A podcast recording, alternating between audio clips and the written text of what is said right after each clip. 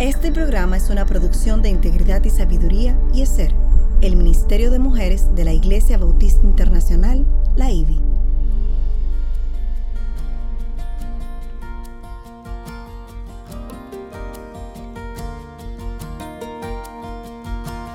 Engañosa es la gracia y vana la hermosura.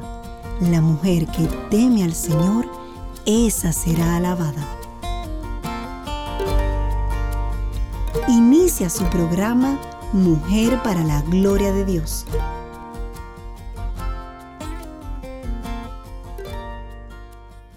Declaró el fin desde el principio y desde la antigüedad lo que no ha sido hecho. Yo digo, mi propósito será establecido y todo lo que quiero realizaré. Isaías 46, 10. Una vez más, sean todas bienvenidas a Mujer para la Gloria de Dios, un programa radial transmitido semanalmente por Radio Eternidad en su dial 990M o por las redes en radioeternidad.com. Mujer para la Gloria de Dios es una producción del Ministerio de Integridad y Sabiduría, eh, del Ministerio de Mujeres de la Iglesia Bautista Internacional, es ser de la, del, entonces, del Ministerio de Integridad y Sabiduría. Exactamente. Me hice un trabalengua. Sí, exacto. su sintonía es, es una bendición para nosotras y realmente... Eh, nos sentimos muy honradas y damos gracias a Dios por, por tener este espacio y poder compartir con ustedes. Hoy en cabina, como ya me escuchan, Aileen Pagan de Salcedo, quien les habla, nuestra querida Katy Cheraldi de Núñez, por aquí a mi izquierda. Buen día a todos. Y una vez más con nosotras nuestra también muy querida hermana Mayra Beltrán de Ortiz. Hola, buenos días. Una parte muy importante de nuestro Ministerio de, Mujeres en la IBI. Muchas gracias por, por estar aquí con nosotras nueva vez. Un honor. Recuerden que eh, Mujer para la Gloria de Dios está en Facebook Live, en YouTube Live y en Twitter Live durante la grabación del programa radial los lunes a las 9 horas de Santo Domingo. Y la intención es que siempre que la tecnología y los medios lo permitan, que la grabación del programa radial pueda ser transmitida en vivo para que nos acompañen y así puedan conectar nuestra voz con nuestra cara e incluso puedan interactuar con nosotras a través de los mensajes que nos envían a Facebook de Radio Eternidad. Y ya si tienen preguntas, sobre los temas que estamos tratando, peticiones de oración o cualquier eh, consulta puntual, pues pueden escribirnos a mujer para la gloria de Dios gmail.com y entonces le estaremos respondiendo. Nuestra motivación y deseo es compartir con otras hermanas en la fe lo que por gracia y solo por gracia nos ha sido revelado. Y ya para continuar con lo que es eh, eh, el, estudio que estamos realizando, como siempre queremos presentarnos a nuestro Señor en oración y quisiéramos pedirle a doña Mayra que nos acompañe en oración en esta mañana. Con gusto. Oremos. Padre nuestro, Señor, te alabamos y te bendecimos en esta mañana, Señor. Te damos gracias, Padre. Una vez más te damos gracias por esa oportunidad tan maravillosa que tú nos das, Señor, de poder dirigirnos a hermanas, Señor, no solo en nuestro país, sino en otros países de América Latina y del mundo también. Gracias, Señor, y ayúdanos, Padre. Ayúdanos a mantenernos enfocadas en ti, Señor. Danos sabiduría, Señor. Danos gracias, Señor, para poder presentar tu palabra, Señor, de manera tal que toque los corazones de las que nos están escuchando, Señor. Gracias porque no nos merecemos esto, Señor. Y realmente venimos eh, llenas de humildad delante de ti por esta oportunidad, Padre, Señor. Te pedimos que nos guíes, Señor, que nos esconda detrás de tu cruz, Señor, y que lo único que podamos hacer es glorificar tu nombre en esta mañana, en el poderoso nombre de tu Hijo Jesucristo, te lo pedimos, Señor. Amén. Amén. Pues la semana pasada fue nuestro segundo programa sobre el libro de Hebreos, en donde continuamos apenas haciendo una introducción, bien larga, pero una introducción a este gran libro. buen material. apenas llegamos a estudiar los versículos 1 a 3 del capítulo 1 del libro. Y para refrescar la memoria, leamos los versículos 1 a 3. Dios habiendo hablado hace mucho tiempo en muchas ocasiones y de muchas maneras a los padres por los profetas, en estos últimos días nos ha hablado por su Hijo, a quien constituyó heredero de todas las cosas, por medio de quien hizo también el universo. Él es el resplandor de su gloria y la expresión exacta de su naturaleza y sostiene todas las cosas por la palabra de su poder.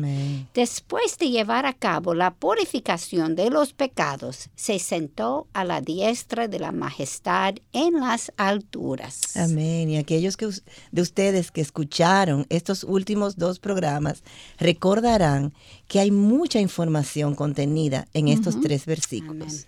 Para aquellas que no lo han podido escuchar, no se preocupen, ya que pueden entrar en la página de Radio Eternidad o en la página de la IBI, de la Iglesia Bautista Internacional, para que lo puedan escuchar. Ahora, a modo de resumen, hablemos sobre las cinco exhortaciones del libro de Hebreos, las cuales nos explican que este es un libro de exhortación. La primera es no alejarnos de la palabra. La segunda, a no dudar de la palabra. Una tercera exhortación es no dejar de aplicar la palabra.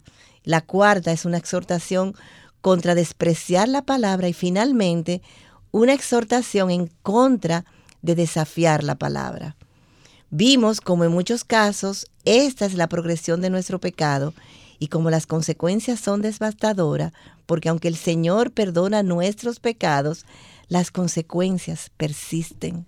Así es. Y eso es bien evidente en la Biblia. Amén, así es. No puede decir que no el, Señor no lo dejó plantada para que nosotros podamos ver. Amén, exactamente. Y Katy, no solamente en la, en la historia de la Biblia, sino también en las personas a nuestro alrededor que se han descarriado. Vemos cómo el pecado los ha envuelto y lo ha llevado a hacer cosas que jamás en la vida hubiesen hubiera, podido pensar que iban a hacer. Mismo es. Eh, escuché hace muchos años y, y, es y he probado eh, a lo largo del tiempo que es, que es veraz que nosotras elegimos nuestros pecados. Sin embargo, Dios es quien elige las consecuencias de nuestros totalmente. lleva un ouch. Ouch, muy gran ouch porque tristemente eh, subestimamos, regularmente subestimamos la implicación y, las gravosas consecuencias que tienen para nuestras vidas eh, el pecado. Nuestro pecado. Pecaditos pecados, pecadotes. Exactamente, no hay pecado. Pero el problema es que no nos damos cuenta cuáles son los chiquitos. Nosotros muchas los respetables, como dice. Sí, pensamos que eso no es una gran cosa y es sí, peor una mentira, exactamente, que nos Pero todos nuestros pecados, aún los más pequeños, las, las mentiras más eh, blancas, como dicen algunos, hasta eso tiene consecuencias en nuestro pecado y no sabemos cuál es su alcance, siempre más allá. Y, antes de comenzar leyendo los versículos con que iniciamos en hebreo hoy, quiero mencionar que tendremos una sección para mostrar por qué Jesús es mayor que los ángeles. Y esto tiene importancia. Ustedes tal vez algunos dirán, pero eso es obvio. No, es que hay personas que para las cuales esto no es obvio. Jesús es mayor que los ángeles. Y, y la primera sección es en Hebreos capítulo 1, versículo 4 al 14, donde hay una afirmación sobre la superioridad de Jesús sobre los ángeles. En el capítulo 2, versículos del 1 al 4, es una exhortación a obedecer la palabra que fue dada a través del Hijo. Y la tercera es en el capítulo 2, versículos del 5 al 18, que es una explicación de cómo Jesús, quien aun cuando tomó forma de carne, es todavía un ser superior a los ángeles, que son espíritus. Y aunque no será posible cubrir todo hoy, ya saben por dónde vamos eh, eh, siguiendo. Queremos eh, incluso pedirle excusa por todo el preámbulo y las divisiones y explicaciones que hemos hecho antes de adentrarnos en, sí en el libro de Hebreos, pero para nosotras quienes venimos de un trasfondo gentil y, y, es prácticamente toda nuestra audiencia, Así es que no somos judíos, es importante entonces que entendamos bien la cultura judía para entender la profundidad de lo que realmente está escrito aquí en este libro de Hebreos. Eh, y entonces, por eso vamos a, leer el capítulo 1 de los versículos 14, 4 eh, al 5. Amén. Aileen, déjeme leerlo. Okay. aunque quiero comenzar desde el versículo 3, porque el 4 comienza ya en medio de una afirmación importantísima sobre Cristo, lo cual es la base de por qué Él es superior. Leamos. Él es el resplandor de su gloria y la expresión exacta de su naturaleza, y sostiene todas las cosas por la palabra de su poder. Después de llevar a cabo la purificación de los pecados, se sentó a la diestra de la majestad en las alturas, siendo mucho mejor que los ángeles, por cuanto ha heredado un nombre más excelente que ellos. El Hijo superior a los ángeles, porque a cuál de los ángeles dijo Dios jamás, Hijo mío eres tú, yo te he engendrado hoy. Y otra vez, yo seré padre para él y él será hijo para mí. Ustedes están viendo que es el Padre quien está hablando y quien dice que Jesucristo es la expresión exacta de Él. Es de Dios hablando, no nosotros. Exactamente. Pone atención aquí.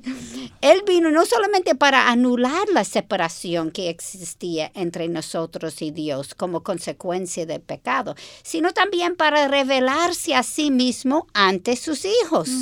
Nosotras, las criaturas, somos tan diferentes a nuestro Creador que no podemos ni imaginarnos cómo Dios es si no fuera porque Jesús nos la haya mostrado. Primero, así es. Y por esto Jesús eh, dijo a Felipe en el libro de Juan 14, versículos 9 y 10, escuchen esto, tanto tiempo he estado con vosotros y todavía no me conoces, Felipe Wow, ¿tú te imaginas?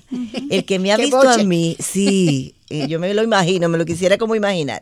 El que me ha visto, el que me ha visto a mí, ha visto al Padre. ¿Cómo dices tú? Muéstranos al Padre. ¿No crees que yo estoy en el Padre y el Padre en mí? Las palabras que yo os digo no las hablo por mi propia cuenta, sino que el Padre que mora en mí es el que hace las obras. El pobre Felipe seguramente estaba totalmente confundido y creo que aún dos mil años después nosotras tampoco lo entendemos de un todo. así es, a través del estudio y aplicación de la palabra es que Jesús nos manifiesta como él mismo explicó a sus discípulos en esta misma conversación del versículo 21. Escuchen, el que tiene mis mandamientos y los guardas, ese es el que me ama y el que me ama será amado por mi Padre, y yo lo amaré y me manifestaré a él. Ese es uno de mis versículos favoritos. Amén. Es verdad, Katy. Ay, sí, cuando Él te manifiesta. Sí. Y, yo sé que todos nosotros tenemos sentido eso. Uno está leyendo la palabra o uno hace algo y tú lo sientes como, wow. Así es. Ese es el Señor. Y es, es una instrucción muy, muy, muy clara del Señor a cada uno de sus hijos. Y es que no hay mejor forma de evidenciar nuestro amor y nuestra gratitud al Señor que no sea obedeciendo sus Así mandamientos. Es. Esa es nuestra mejor alabanza al Señor, nuestra obediencia. Así es. Y, y, y, nosotros hoy día tenemos la morada del Espíritu Santo en nosotros. Algo que aunque es difícil de entender o explicar, porque realmente eh, es algo que no vemos, pero que solo se puede sentir a medida de que eh, nos compenetramos con, con Dios. Eh, todo cristiano que ha caminado por un tiempo con Cristo, pues puede afirmar que esto es una verdad, que esto es una realidad, que el Espíritu le dirige, que, que nos equipa, que, que es nuestro continuo ayudador, porque es que se hace muy evidente en nuestras vidas que, que hay una fuerza obrando en nosotros que va más allá de nuestras capacidades como tú dijiste, no podemos explicarlo. Una, cosa, imagínese cuando uno está hablando con un no creyente. Cuando yo soy creyente y yo lo he experimentado y no puedo explicarlo. Exacto. Sí, así mismo es, no puedo explicarlo. Es así. Y es por eso que Pablo nos dice en 1 Corintios 2.16, nosotros tenemos la mente de Cristo. Amén. Y, y aún más, Pablo nos avisa en Efesios 3.20, aquel que es poderoso para hacer todo mucho más abundantemente de lo que pedimos o entendemos según el poder que obra en nosotros. Y todo esto es refiriéndose al Espíritu Santo que está en nosotros. A mí me encanta eso del según el poder que obra en, nosotros. Ese es un versículo que a mí de verdad que me, me, toca mucho. Y debe humillarnos. Exactamente. No somos nosotras. Exacto, el poder que obra en nosotros. Reconociendo una y otra vez, una y otra vez, que no somos nosotros nuestra propia fuerza, es ese poder, ese, ese, Espíritu Santo obrando en nosotros. Aterrízate. Exactamente. Y yo me pregunto, ¿cuántas de nosotras nos atrevemos a hacer lo que nos parece imposible hacer en nuestra propia fuerza cuando Dios nos pide hacerlo? Reconociendo, claro, que no somos nosotras, sino Dios que lo hace a través de nosotras. O sea, muchas veces nos vemos ante retos bien grandes que no nos sentimos capaces de cumplir, pero el Espíritu Santo nos equipa y, y, basadas en nuestra fe y en el conocimiento de la palabra, pues nos lanzamos. Pero no en nuestra propia fuerza, sino confiando en que Él es que nos va a equipar, nos va a sostener y va a hacer a pesar de lo nosotros. Hace realmente. Exactamente, y todos aquellos que lo hemos hecho, ya tú ves lo que el Señor está haciendo a través de ti y tú mismo sabes que tú eres incapaz. Exacto, uno mismo reconoce, esto no soy yo. Sí. Esto es Cristo en mí. Así mismo es. Y entonces esto te hace más, tener más valor para hacerlo la próxima vez. Amén. Arráncate, porque mira, e, es a través de eso que tú creces y tú sabes el poder que él tiene. Amén. y mientras, Katy, yo te escucho hablar, yo pienso, este, estar aquí en este mismo espacio. bueno, o sea. esto, esto, fue un lanzamiento al vacío. Así he, confiado en fe. Este fue un paso de fe, realmente. Katy jamás me lo hubiera imaginado en un espacio como este. Yo, jamás. Y hablando español. No, no, no, no. Pero, pero Dios, pero Dios eh, Se, ha glorificado en medio de, de nuestras debilidades y nos ha usado y le ha placido usarnos a pesar de nosotras. Y te doy gracias a todos que están aguantando mi acento, que yo sé que no es latina, pero... Ya yo estoy acostumbrada, me parece como que, es un español diferente, pero... Y evidentemente el mensaje de la palabra, el mensaje de verdad, eh, supera cualquier acento, Katy. Así mismo es. Y Él está en medio nuestro. En Él confiamos y a Él glorificamos.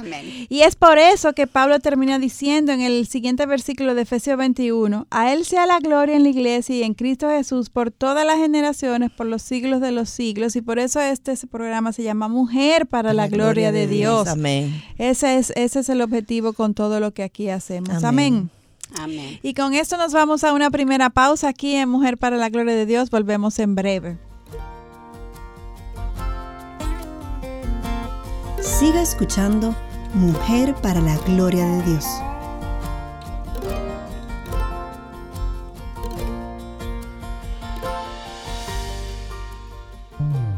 Con Jesucristo cada día es un nuevo día.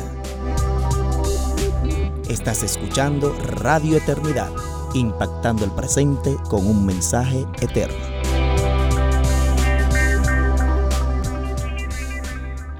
Continuamos en Mujer para la Gloria de Dios. En el día de hoy estamos viendo una, eh, eh, una tercera entrega en esta nueva serie sobre el libro de Hebreos. Eh, apenas introduciendo todavía todo Estamos en la introducción, señor. Sí, pero prometamos que vamos a entrar. Vamos a empezar. recuerden a lo que dijimos. Aquí todos somos gentiles y estamos hablando del libro de justamente Hebreos, una cultura que no conocemos y que por eso en parte hemos, hemos hecho tanta eh, tantos preámbulos para compartir información valiosa para luego entender mejor lo que es el contenido de este libro, porque de eso se trata, es para conocer y aplicar mejor eh, la verdad de la palabra. verdad al pueblo de Dios. Exactamente. Y como nosotros tampoco somos judíos, nosotros no lo entendemos, nosotros tenemos que estudiarlo. No, y, y cuando mencionamos hace un rato lo de que hay le damos poder a los ángeles. Yo, el Señor me trajo a la memoria una amiga, compañera de trabajo, que ella adoraba a los ángeles. Y ella tenía sus, sus estampas y eso, pero no era Cristo, no.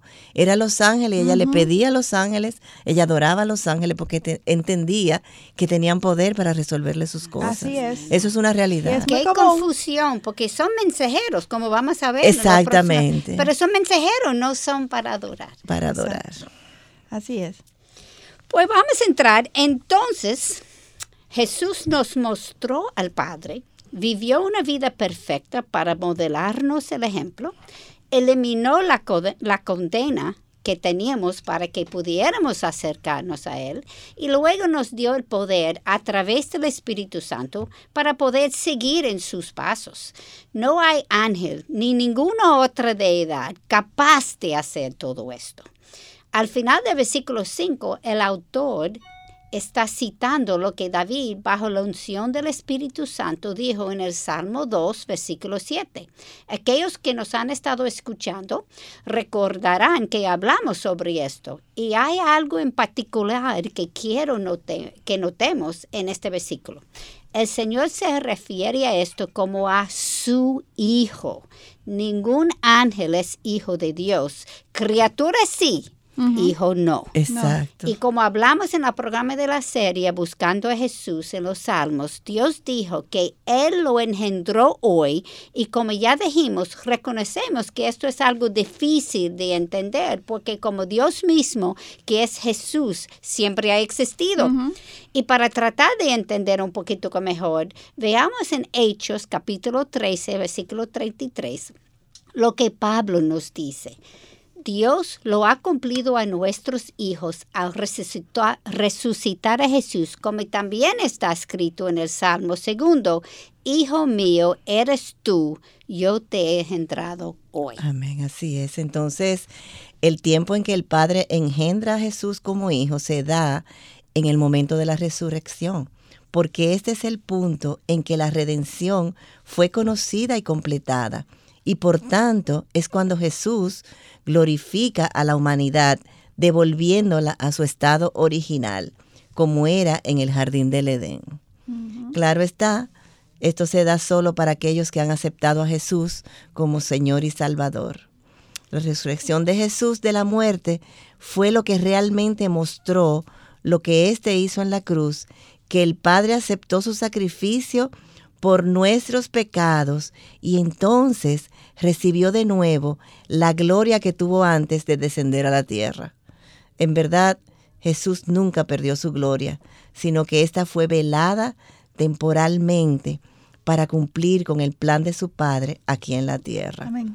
Ahora mismo Jesús, según Hebreos 1, versículo 3, está sentado, esto me encanta, a la diestra de la majestad en las alturas y ha heredado un nombre más excelente, sobre todo como leímos en el versículo 4 del, del capítulo 1. Así es, y, antes de seguir con, el, el, contenido, yo recuerden que siempre hacemos una pregunta, Mujer para la Gloria de Dios, para hacer mayor introspección y no lo hemos hecho hasta el momento. Y creo que este es un buen eh, tiempo para hacerlo y es, buscamos entender la historia a través del, del, plan de Dios, la historia de nuestras vidas, la historia de lo que ha pasado en la humanidad. Lo que eh, acabo de leer, Mayra, nos hace ver qué tan radical ha sido para la humanidad este momento de la crucifixión y, y, de la resurrección de Jesucristo. Amén. Así es. Solo un, plan perfecto como el que Dios eh, creó pudo cumplir para pudo cumplir que, el hombre pudiera volver a tener esa relación como en el jardín del Edén. Y nunca debemos perder nuestra capacidad de asombro ante ese hecho, porque a veces lo damos por sentado. Y en estos momentos, cuando lo estamos diciendo, recordando, uno tiene que decir, wow, gracias. Porque como no somos judíos, crecimos en esto, eso era normal, uno se pierde valor, el valor que, tiene, como es como común. Y no puede ser común. No, jamás. Es, jamás. maravilloso. Amén. Así es. Y, y, mientras te escucho hablando, eh, que ya por lo menos en nuestro país, que se comienza toda eh, la decoración de la Navidad y los nacimientos y todo eso, o sea, se ha tal vez reutilizado y comercializado mucho. Demasiado, yo diría. Pero pienso, eso es algo que no nos debe de, dejar de asombrar, o sea, porque eso es parte vital de este plan de salvación que nuestro Dios confeccionó desde la eternidad para nada más y nada menos que darnos salvación. Amén. Y eso es algo que, bueno, si ya a nuestro alrededor comienzan a recordarlo, pidámosle al Señor que nos ayude a, que nos ayude a redimir y a, usar todas estas decoraciones. Con el verdadero significado de la Exactamente, así es. Y tú sabes que yo quería añadir algo. Tú habías dicho que eso es el plan de Dios. Es, es un plan que Él hizo antes de la fundación del mundo y, Él está desenrollando mm. esa plan. Cuando nosotros pensamos muchas veces, yo estoy pensando de mi vida y todo es alrededor de mí. Y eso tiene que cambiar. Eso Yo soy una criatura chiquita en ese plan grande que él tiene. Y cuando uno cambia esa forma de pensar y darse cuenta, es grande lo que el Señor Pero muy grande. Amén. Así es. Dios nos abra los ojos Amén. Nos ayude, Señor. Y Romanos 1.4, ah, en Romanos 1.4, Pablo nos confirma eh, lo que eh, anteriormente leíamos de que Jesús fue declarado Hijo de Dios con poder conforme al Espíritu de Santidad por la resurrección de entre los muertos, nuestro Señor Jesucristo. O sea, debemos recordar que Dios había apartado a los judíos como su pueblo escogido y había hecho un pacto con estos para que les representaran a Él. Eso lo encontramos en Éxodo 19, 3 y 8. Pero estos pecaron gravemente y por 400 años hasta la llegada de Jesús no habían tenido un profeta que les hablara de parte de Dios. Por esto el versículo 1 nos informa que Dios les habló de muchas maneras. Sin embargo, ahora, después de 400 años de silencio, vuelve y les habla a través de su hijo. De su hijo. Nada más y nada menos que de su hijo. Este libro fue escrito para los judíos, cristianos, para que éstos reconocieran a Jesús como ese Mesías, tan esperado por tantos años que finalmente Dios había enviado. Amén. Llegó. Llegó. llegó, él. Y siguiendo en el versículo 6, y de nuevo cuando trae el primogénito al mundo, dice, y adoranle todos los ángeles de Dios Evidentemente Jesús es el primogénito. Y antes de completar la idea, es importante entender los diferentes significados que implica la, palabra primogénito. El más obvio y lo que uno, la primera cosa que viene a la mente, ¿verdad? Es el hijo en nacer, la primer hijo en nacer en una familia. Sin embargo, esto no es la única definición y no es la definición que se aplica aquí tampoco. El primogénito también hace referencia a un estatus de rango o de honor. Por ejemplo, leamos en el Salmo 89, versículo 27, hablando sobre Salomón. Yo también lo haré mi primogénito, el más excelso de los reyes de la tierra. Sin embargo, cuando leemos sobre los hijos de David en Primero de Crónicas, capítulo 3, versículo 1 a 5, Salomón fue el décimo hijo en nacer. Exacto, y como la mayoría de nosotros, como hemos dicho, no somos judíos, tenemos que recordar que en la cultura judía el primogénito recibía la mitad de la herencia y una bendición especial. Y cuando el padre moría, era la costumbre que éste era quien recibía la posición de autoridad. Sabemos que Cristo es el primogénito de toda creación. Eso lo podemos ver en Colosenses 1, versículo 15. Primero Él es el creador de todo y en Colosenses 1.18 nos recuerda, y cito, Él es también la cabeza del cuerpo que es la iglesia y Él es el principio, el primogénito de entre los muertos, a fin de que Él tenga en todo la primacía. Vemos entonces que Él es superior a los ángeles y de hecho hemos visto que hasta los ángeles lo adoran. Y tú sabes una cosa, regresando a primogénito, esto, esto es no entender la cultura hebrea, no entender lo que la palabra original significaba. Eso es una de las cosas que los no creyentes utilizan para decir la, hay errores en la Biblia. Así es. Porque esto es en español, en inglés, la lengua que nosotros hablamos no tiene el mismo significado. Así es. Pues Exacto, que, la, se da una, se puede dar una mala interpretación. Una mala interpretación. Debido a, la, a lo que se pierde en la traducción del, del idioma original. Exacto. Y por la falta de la iluminación del Espíritu Santo. También, claro, claro, claro, está. Así Pero aquellos que ya somos cristianos, tenemos al Espíritu Santo, quien nos da el discernimiento, y tenemos toda la verdad revelada y podemos usar un versículo para entender otro versículo y no solo el versículo, sino como hemos aprendido aquí en Mujer para la Gloria de Dios, todo el capítulo, todo el libro, viendo el trasfondo a quién va dirigido. Si, si no han escuchado estos programas de cómo estudiar la Biblia, escúchenlo para que puedan entender que esta es una realidad, la que Katy acaba de citar, pero es una realidad que, que podemos superar porque eh, Dios así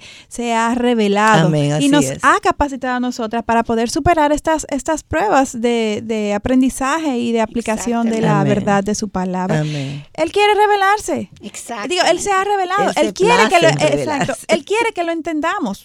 Claro. él, no es, un Dios misterioso que quiere mantener secretos para él. No, de eso no se trata. Sí, y es importante recordar que nosotras no somos teólogas, nosotros no fuimos seminarios. Pero hay mucha gente bien educados que lo han publicado en internet, en libros, o que sea. Muy que buenos uno puede ir allá para aprender lo que el Señor ha dado a ellos. Amén, Así exactamente. Es. Crecías por recursos. Tenemos muchos recursos, Aileen y Katy, muchos recursos. Sería cuestión de falta de diligencia Exactamente, y dedicación. Decimos falta de tiempo, pero esa es la realidad. Falta de diligencia. Nos vamos a una pausa de Mujer para la Gloria de Dios, volvemos en breve.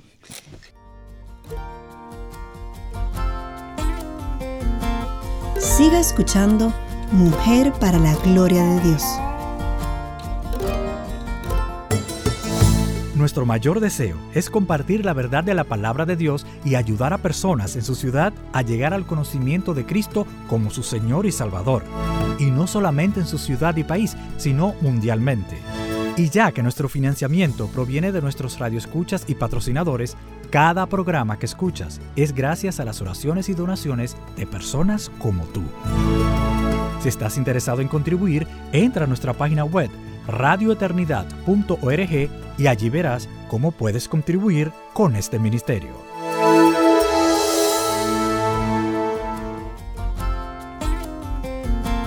Siga escuchando Mujer para la Gloria de Dios.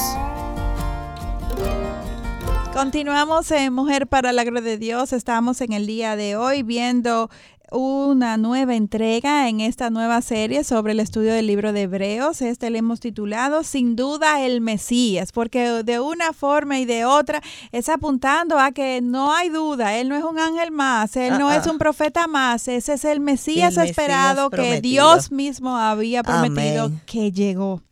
Y nos cuestionamos hoy si estamos buscando entender la historia a través del plan de Dios. Ese es el, el, el, llamado que debemos de hacer, que entendamos toda la historia a nivel general y a nivel particular a partir de lo que Dios nos ha revelado. Amén. ¿Sí? Y entonces vamos a ver ahora en Deuteronomio capítulo 32, 43, donde dice eh, Dios, eh, quien ordena a los ángeles adorar a, Jesús, confirmando una vez más de que Él no es un ángel, Él es un ser digno de ser adorado por los ángeles. Amén. predícala, predícala. y, y, cuando leamos esto, lo vamos a hacer de la nueva traducción viviente para captarlo mejor, porque el lenguaje es bien sencillo y muy, muy evidente. Dice así, alégrense con Él los cielos y que lo adoren todos los ángeles de Dios. El Padre nunca ha ordenado antes adorar a alguien que no sea a Dios. Y el versículo 7 nos dice, y de los ángeles dice, el que hace a sus ángeles espíritus y a sus ministros llama de fuego.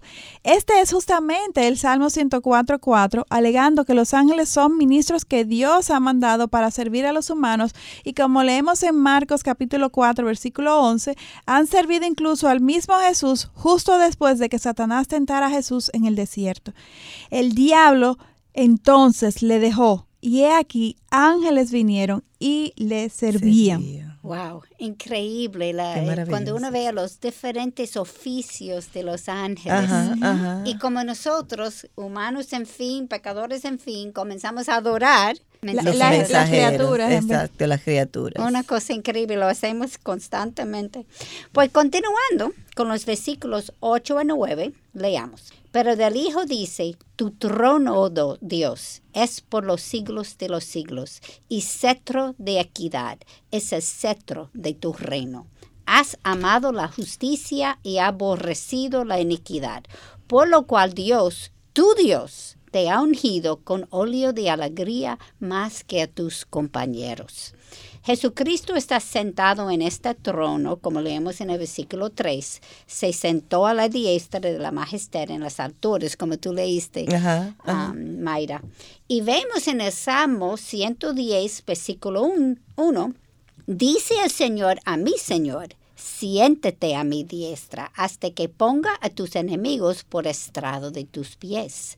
Solamente Dios se siente en el trono divino, de nuevo demostrando que Él realmente es superior a los ángeles. Así es, si uno pudiera preguntarse, eh, Katy Aileen, ¿por qué el autor de Hebreos quería enfatizar tanto su superioridad sobre los ángeles?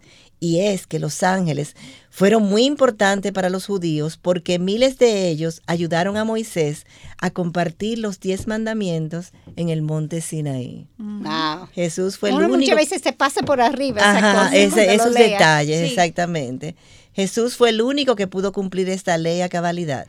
Ahora bien, sabemos que Jesús está sentado a la diestra del Padre y reconocemos que Él está en control de todo.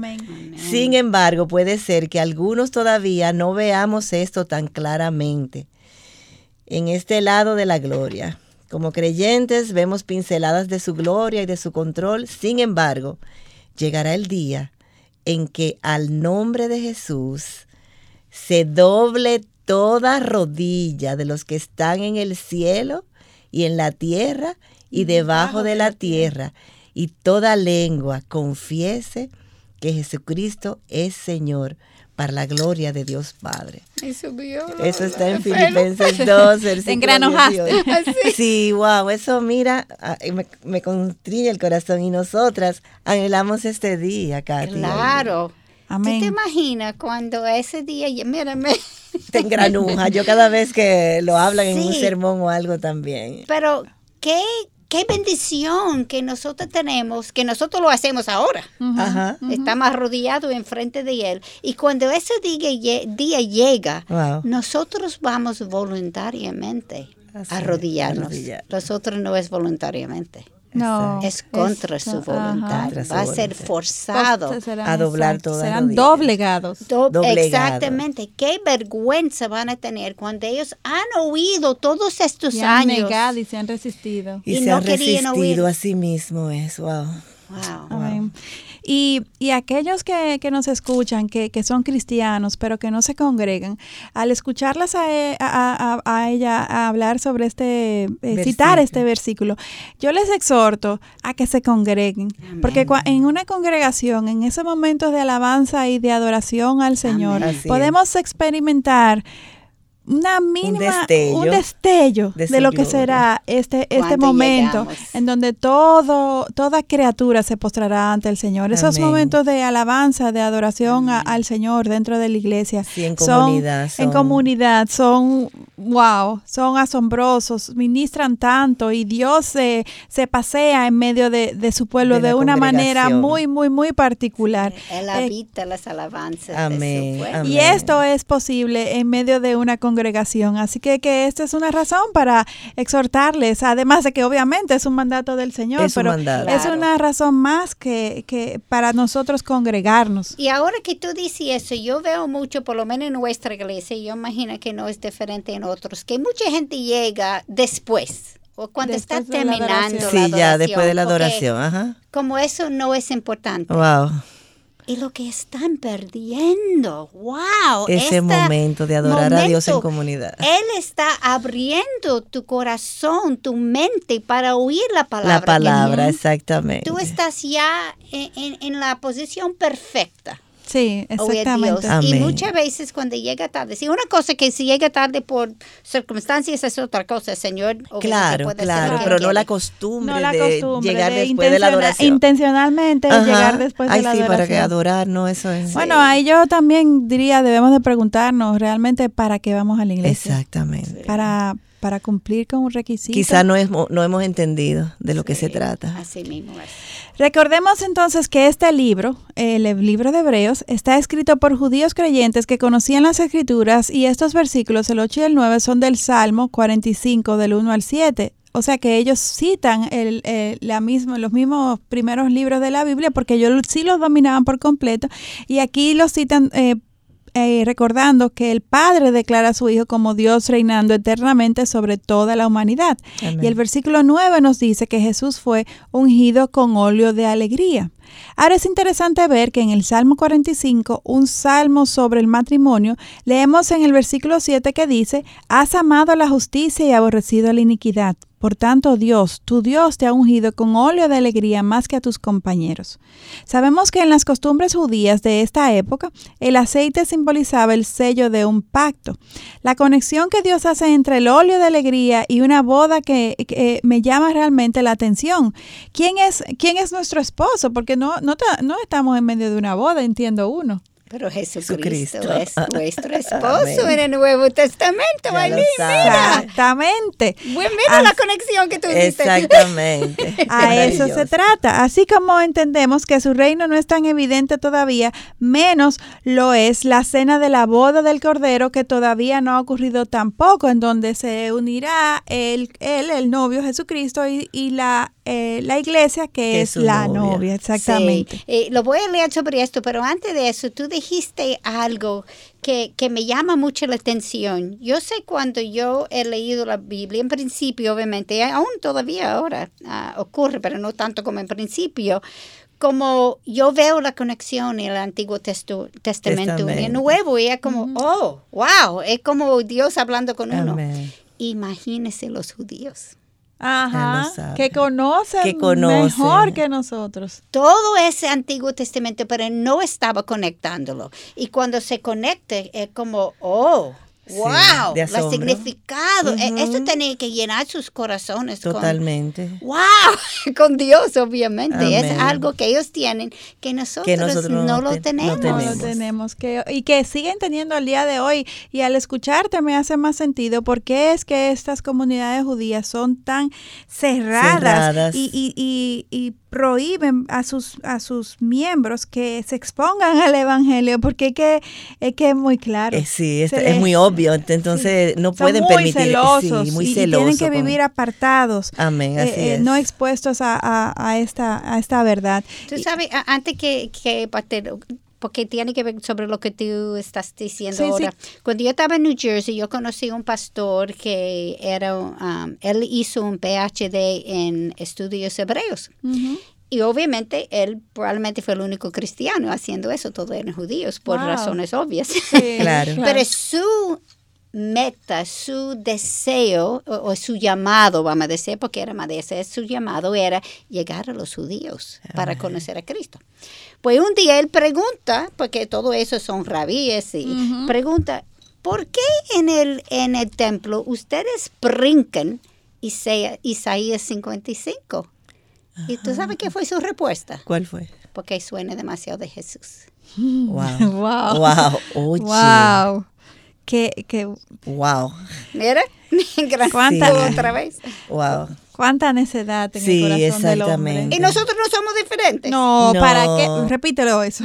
no, somos, diferentes. Somos igualitos, somos harina del mismo costal. Exactamente, necios.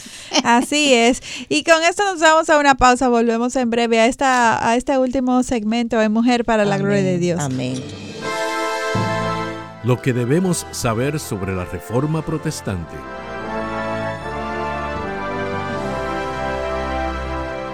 La reforma afectó no solamente la esfera religiosa de la sociedad, sino la sociedad completa en sí.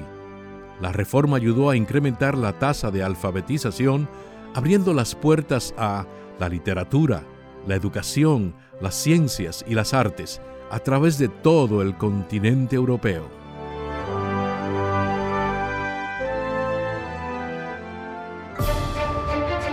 Radio Eternidad en conmemoración de la Reforma Protestante. Soli Deo Gloria. El propósito de la salvación que recibimos es glorificar a Dios, poner de manifiesto las excelencias o virtudes de su carácter. Continuamos en Mujer para la Gloria de Dios. En el día de hoy estamos viendo sin duda el Mesías. Buscamos entender la historia a través del plan de Dios es la pregunta para hacernos a, nuestros, a nuestras vidas a medida de que desarrollamos el contenido de, del programa de hoy. Eh, Katy, antes eh, de irnos a la pausa, estábamos hablando de ese momento crucial en donde se dará la cena entre el Cordero y la novia. Sí, y tú habías hecho la conexión con la, el matrimonio en el Antiguo Testamento, donde tenía bañado en, en gozo, ¿verdad? Con el nuevo, que Jesucristo es nuestro esposo. Y déjeme leer, ese día, cuando realmente se realice esto, toda una preparación para una boda. Estamos en preparación para una boda, ¿va? Así es, y que Dios lo dejó revelado. Así mismo, vamos a leer Apocalipsis capítulo 19, versículo 7 que predice este mismo evento de que estamos hablando. Leamos. Regocijémonos y alegrémonos y démosle a Él la gloria, porque las bodas de Cordero han llegado y su esposa se ha preparado. Estamos preparando. Las mujeres les encantan prepararse para, para su boda. Para una boda, claro. Hay otra boda que vamos a tener. La boda. La boda, esa es la boda. en esta boda se cumplirá con el pacto del óleo de alegría. Aunque tenemos el gozo del Señor ahora, en aquel día este será evidente a todos. A todos, así es. Y seguimos con los versículos 10 al 12 y dice, tu, tu Señor en el principio pusiste los cimientos de la tierra y los cielos son obra de tus manos. Ellos perecerán, pero tú permaneces y todos ellos como una vestidura se envejecerán y como un manto los enrollarás como una vestidura serán mudados, pero tú eres el mismo y tus años no tendrán fin. Esta es una cita así del Salmo 102, versículos 25 al 27 también. Al principio del Salmo, el salmista está rogando a Dios en su angustia por su pecado, en el versículo 10, y por sus enemigos, el versículo 8 de este Salmo. Sin embargo, su oración cambia dando alabanza a Dios por su compasión y misericordia con su pueblo. Luego termina con los versículos del 25 al 27, reconociendo el poder y soberanía del Señor. Él creó todo, Él sostiene todo y un día Él volverá todo a su condición prístima original. Amén. Y tú sabes una cosa, cuando uno lee esto, yo creo que es importante que nosotros lo aplicamos. Hablamos de su pueblo pero nosotros somos parte de ese pueblo. De ese pueblo. Exacto. Y yo estamos incluidos ahí. Eh, claro, estamos ahí. a veces lo deja como el pueblo. Su pueblo, como que como más allá lejos. Exactamente, él ha tenido no se siente aludido. Exacto, no nos sentimos parte de ese pueblo. Exactamente. Y los versículos del 19 al 21 del Salmo 102 nos enseñan y dicen, pues él miró desde su excelso santuario, desde el cielo el Señor se fijó en la tierra, para oír el gemido de los prisioneros, para poner en libertad a los condenados a muerte, para que los hombres anuncien en Sion el nombre del Señor y su alabanza en Jerusalén. Y Jesús mismo se identificó como él cuando leyó del pasaje de Isaías en la sinagoga en Lucas capítulo 4 versículos 18 al 21 donde dice, el Espíritu del Señor está sobre mí, porque me ha ungido para anunciar el Evangelio a los pobres, me ha enviado para proclamar libertad a los cautivos y la recuperación de la vista a los ciegos, para poner en libertad a los oprimidos, para proclamar el año favorable del Señor. Cerrando el libro, lo devolvió al asistente y se sentó, y los ojos de todos en la sinagoga estaban fijos en él. Y comenzó a decirles, Hoy se ha cumplido esta escritura que habéis oído. Mira, me está haciendo ejercicio mucho. Exactamente, wow. ¿Tú te imaginas cómo esa gente sentía? No. Y tú podías seguro oír que se caía un alfiler y se podía escuchar. silencio. Porque yo puedo imaginar él leyendo eso y se ha cumplido y como todo el mundo. Wow. Wow, uno, wow. Son cosas que uno quisiera vivir, ¿verdad? Claro, que al contrario, que el Señor nos dé la sensibilidad para que en nuestros días, cuando Él revele su voluntad de manera tan evidente, nosotros seamos, estemos tan en sintonía con Él que podamos ver su obrar en medio de eh, nuestro. Es exactamente lo que tú dijiste en la alabanza. Eso es lo que ellos sentían. Eso es exactamente lo que ellos sentían. Nosotros sentimos la presencia del Señor. Así es. Y otro, ¿y cómo tú explicas eso? Amén. Y yo puedo decir en mi vida práctica, ¿verdad? Que cuando yo he sido obediente en contra de, de, mí, cuando me he negado a mí misma, cuando he muerto a mí misma, yo de manera sobrenatural puedo sentir el abrazo del Señor, puedo tocarlo, o sea, una paz que sobrepasa que pasa todo entendimiento que yo, o sea, inexplicable. Y Juan 14 y eso dice, Él te manifestará.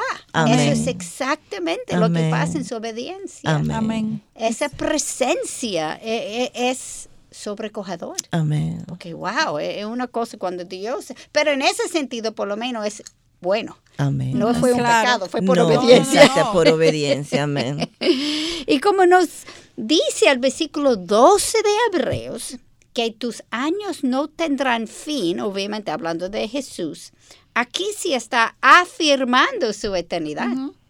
O sea, como el único Dios que es eterno, Él es Dios. Y sabemos que esto sí está refiriendo al Mesías, porque en Colosenses 1, versículo 15 a 16 nos dice, él es la imagen del Dios invisible, el primogénito de toda creación, porque en Él fueron criadas todas las cosas, tanto en los cielos como en la tierra, visibles e invisibles, ya sean tronos o dominios, o poderes o autoridades. Todo ha sido criado por medio de Él y para, Él. Otra vez, yo quiero regresar que eso es un libro que está hecho para los hebreos creyentes. Creyentes, así. ¿Verdad? Esto es algo que nosotros hemos vivido toda la vida. Amén, así es. Aún no, aunque no éramos creyentes. Creyentes, Todo eso ya se sabía cómo era normal, pero eso no es el caso de la gente que está leyendo. en aquel, entonces, cuando este libro fue escrito. O ah. si los judíos ahora que vienen a Cristo. Eso es algo maravilloso, es algo que, wow. Revelador. para ellos, revelador. Y, y nosotros tenemos que sentir eso también. Muchas veces no lo sentimos porque es ordinario. Como que no es nada ordinario. Para nada. Y así es, Katy y eh, qué hilo conductor tan perfecto el que encontramos en la Biblia. Así es. Dios ha orquestado todo desde el día uno y no dudemos de que Él continúa orquestando todo hasta el día de hoy. Él escribió la historia y cada generación, incluyendo la nuestra, mientras vamos transitando por estas tierras, estamos viendo cómo Él desenrolla el rollo donde todo está escrito. Por esto debemos seguir confiando en su plan soberano y también obrando para que todos lleguen a conocerle. Él conoce quienes entrarán en el reino de los cielos, no nosotras, y por tanto es vital que compartamos el tesoro de la salvación que tenemos con todos aquellos con quienes podamos. Amén. Amén. La gran comisión que Dios nos ha dejado, que Jesucristo nos, ha, dejado, de ir por el mundo y predicar el Evangelio. Amén. Tal vez hay, algunos que nos escuchan que Dios los ha llamado por otras tierras lejanas a, su país de origen. Y qué bueno, el Señor a, donde le llamen le va a guardar y le va a proveer. Pero también muchos de nosotros que eh, nacimos, vivimos donde nacimos y donde crecimos aquí en nuestro contexto de toda la vida hay personas cercanas a nosotras, seguro que sí, que a las que a las que le debemos de predicar y compartir porque no este sabemos cuál de ellos es el escogido. Exacto. Y nosotros tenemos que ser y qué el instrumento. Cuando algo que tú dijiste que tú creías que tú dijiste, déjeme cambiarlo. Es Dios que hablando a través Dios. de ti. Ajá. Tú veas lo que hace, oh, amén. Aunque pasen dos años, cinco años, diez años, quince años, veinte años, cuarenta años, la palabra nunca queda, eh, vuelve vacía. Y, Dios, la gracia y, la gracia y la misericordia de Dios es tal, que es algo que a mí nunca me deja sorprender, que puede ser que hayan personas a nuestro alrededor que escuchen el Evangelio y en su último aliento de vida, sea, que reciban a Jesucristo y que uno tal vez ni siquiera se llegue a enterar. No siquiera nos enteramos, exactamente, por porque eso, no estábamos ahí. Por eso escuchamos que que, en el cielo nos llevaremos grandes Muchas sorpresas. Exactamente, he oído eso también. Y tú sabes, como mujeres, todos tienen familias, estos hijos. Oh, claro. No nacen cristianos. No, no, para nada. Todos Aunque lo criemos en el Evangelio, aunque lo llevemos a colegios cristianos, todos los domingos y todos los cultos de la iglesia, eh, eh, no son cristianos. No son cristianos. Y esperamos que un día será. Amén. Esa es, la, es la, mayor oración de cualquier madre cristiana. Exactamente. Pues aún en su entorno tiene gente con quien tú tienes. Ese es nuestro primer ministerio, predicar el Evangelio y testificarle de Cristo. Que una cosa es que nuestros hijos no lleguen a profesar eh, a Jesucristo como su Señor y Salvador, pero eso no quita que nosotros no debamos como madres ser diligentes, en ser congruentes, en que haya coherencia entre eh, eh, congruencia entre el mensaje que predicamos y el estilo de vida en que, viví, en que llevamos y que educamos y que criamos a, nuestros hijos. Que ellos puedan ver a Cristo en nosotros, en nuestro diario vivir, en nuestras cosas rutinarias y cotidianas, ellos puedan ver a Cristo. Que no hacemos nada con predicar la palabra, y como tú dices, Aileen, llevarlos a la iglesia y ellos ven en nosotros una actitud totalmente opuesta a lo que nosotros decimos. La realidad de nuestros hechos, así es. El Señor nos, nos asiste porque la verdad es que eh, es muy fácil uno desenfocarse y, y, en nuestra condición caída, pecaminosa, egoísta, eh, absorbernos en nuestros propios intereses y no priorizar este ya esta, esta, esta llamada a la gran comisión con aquellos que, que, son nuestros hijos y, y más eh, lo que vive más inmediatamente cercano a nosotros, nuestros hijos, eh, aquellas de ustedes que tienen esposos inconversos, eh, eh, ayuda en la casa, todos, a todos estamos llamados a, a predicarles.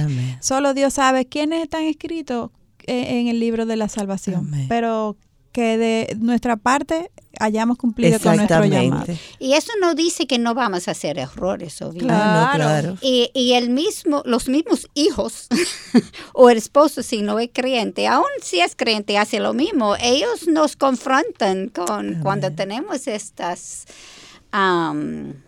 Pecados cuando fallamos. Son pecados, sí, pero incongruencias, en nuestra lo que decimos y la forma que, vivimos. Pero el Señor hasta esto lo usa. Amén. Hasta Porque cuando un hijo, un esposo viene y dice, mire, Ah, ¿verdad? Perdóname. Eh, eh, eso, exacto. Con, si respondemos con esa actitud humilde y de, y de pedir perdón, de reconocernos nuestras faltas. Aún con los hijos. Claro. Uno tiene miedo a hacerlo con los hijos que creen que van a perder el respeto. Se gana. Al Se gana más. Así es. Dios lo hace. Así es. Y, y como ya ven, si a nosotros nos dejan, seguimos, la mañana entera. Porque temas siempre tenemos para compartir. Pero lamentablemente tengo que darle la mala noticia de que el tiempo ya se nos agotó en el día de hoy. Cumplimos con, nuestro, con nuestra hora, el espacio que nos dan aquí en Radio Eternidad. No queremos que nos votamos. exacto. Queremos que nos sigan dando este espacio. Así que, cumplimos con su con el horario que nos han permitido y dando gracias a Dios por la oportunidad de haber tenido este nuevo eh, programa. Jesucristo es el Dios supremo sobre todo y nadie se compara con Él. Esta semana, mientras leamos Hebreo, busquemos las referencias cruzadas y no dejen de sintonizarnos en nuestro próximo programa donde seguiremos con esta serie, en donde vamos a seguir estudiando el libro de Hebreos, yendo al pasado, yendo a, otras citas bíblicas que, nos confirman eh, la veracidad de la palabra y sobre todo que no hay duda de que Jesucristo es el Mesías esperado. Amén, amén, Y queridas hermanas, como decimos toda la semana, pero tiene tanto verdad, nosotros necesitamos sus oraciones para seguir llevando el mensaje. Ese no es nuestro mensaje, no es sobre nosotros, es sobre Jesús. Y como hablamos hoy, nosotros tenemos un campo de misiones que tenemos que llegar a las personas. Y también tenemos que discipular uno al otro. Amén. Nosotros estamos aprendiendo también y es una cosa increíble cuando ustedes están orando para nosotros. El Señor mueve, el Señor mueve nuestros corazones para saber de qué hablar. Ah, ora por mujer para la gloria de Dios todo nuestro equipo que trabaja aquí y también para toda la programación de Radio Eternidad. Todos necesitamos la protección del Señor. Ya saben que pueden seguirnos en Twitter, Instagram escribiendo arroba todo en mayúscula MPLGDD y en Facebook Mujer para la Gloria de Dios. Amén. Mientras te escuchaba, Katy, estaba recordando ese el himno que se canta en la iglesia que dice esperamos ese día. Yo no sé cantar, pero yo lloro cuando, cuando estamos como diciéndole al Señor, estamos esperando ese día cuando podamos estar todas, eh, todas rodillas delante de ti. Amén. Bueno, mis hermanas, les esperamos en nuestro próximo encuentro con Dios delante, aquí en Radio Eternidad, impactando el presente con un mensaje eterno. Hasta la próxima. Bendiciones. Amén. Este programa es producido en los estudios de Radio Eternidad.